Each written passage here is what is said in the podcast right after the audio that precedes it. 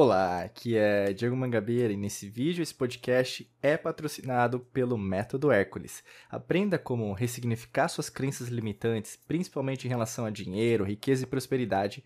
E se você quer saber como, clica no primeiro link da descrição.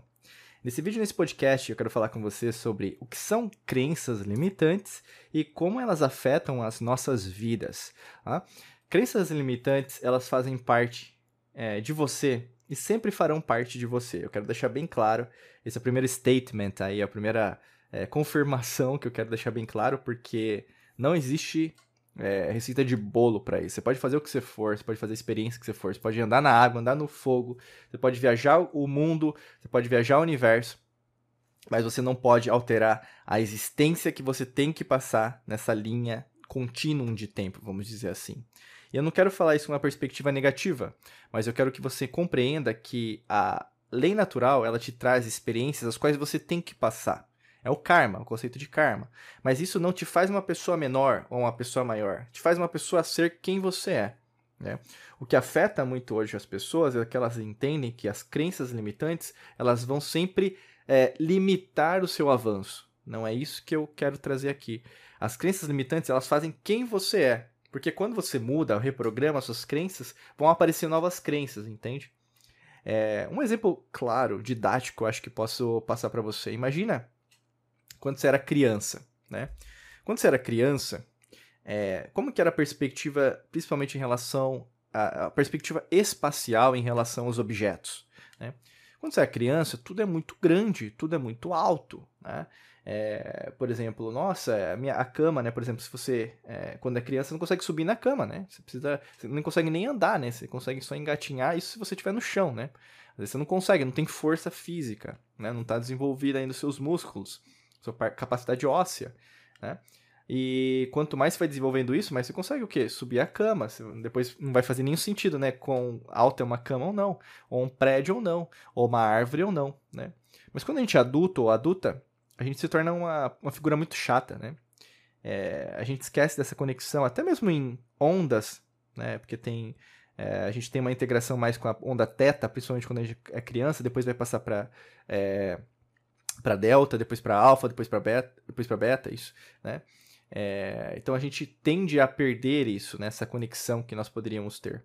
É, então, quanto mais né, a gente entender isso, mais fica fácil da nossa compreensão com hoje se lá era difícil, né, hoje tem coisas que são esses, essas camas mais altas na sua vida, né?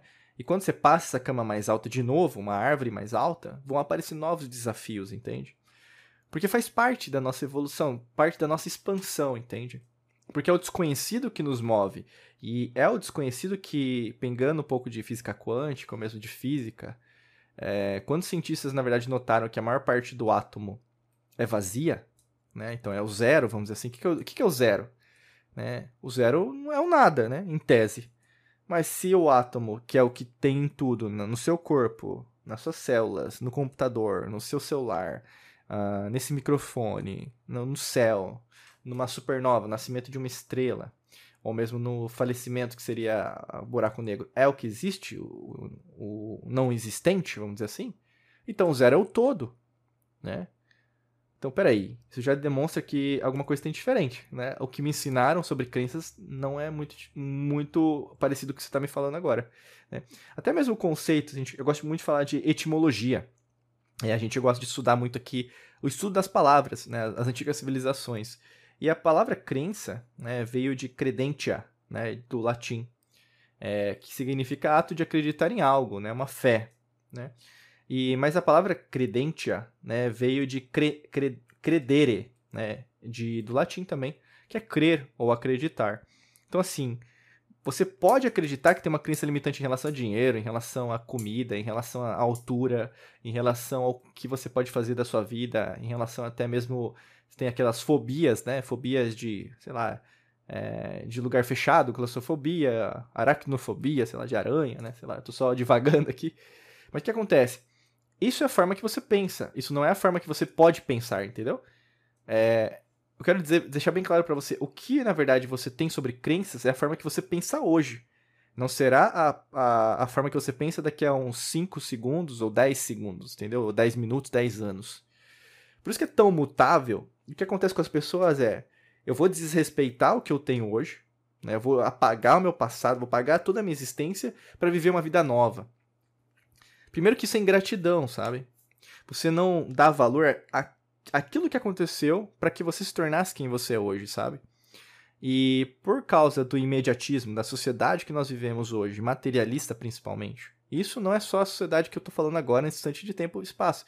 Se eu fosse para Atlântida, é a mesma coisa que aconteceu, que levou ao declínio, inclusive, né, by the way, né, a propósito daquela é, civilização como a, o declínio do Egito, de impérios também que aconteceram ao longo da história da humanidade, ou mesmo civilizações de um bilhão de anos atrás, né, que também pereceram, principalmente por causa de cataclismas né, externos que aconteceram, como a Terra já se passou vários cataclismas, mas os cientistas eles não querem admitir isso, né, que nós não viemos do homem das cavernas, nós somos muito mais complexos daquilo que te ensinaram na escolinha.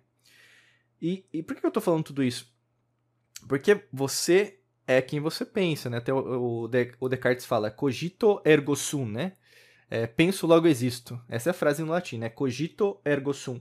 Então, assim, se você pensa, é, aliás, eu penso, então por isso eu existo, na verdade, não é só isso, né? Mas o Descartes mas vai ajudar também nessa compreensão, né? Da, da linha dele.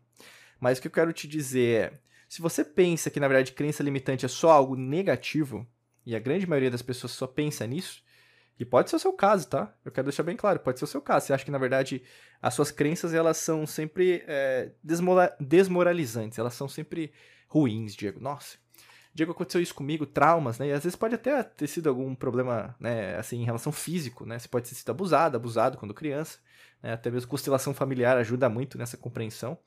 Para até se perdoar em relação a essa situação, ou mesmo é, tocar sua vida para frente, né? Porque para muitas pessoas isso pode é, se tornar uma, uma marra emocional muito forte, né? Por isso que as emoções são uma memória do passado.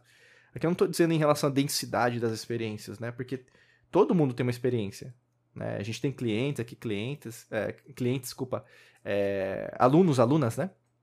Que já passaram por diversas situações, do, dos mais variados tipos. Por isso que eu estou falando, tá? De pessoas abusadas, depressão, é, angústia, ansiedade, doenças emocionais, né? E tiveram ótimos resultados, ressignificando isso entendendo que, na verdade, as crenças limitantes fazem sim parte de quem você é. E quanto mais você aceita essa parte sombra, né, então pegando um pouquinho de esoterismo, ocultismo, né, tudo é polar.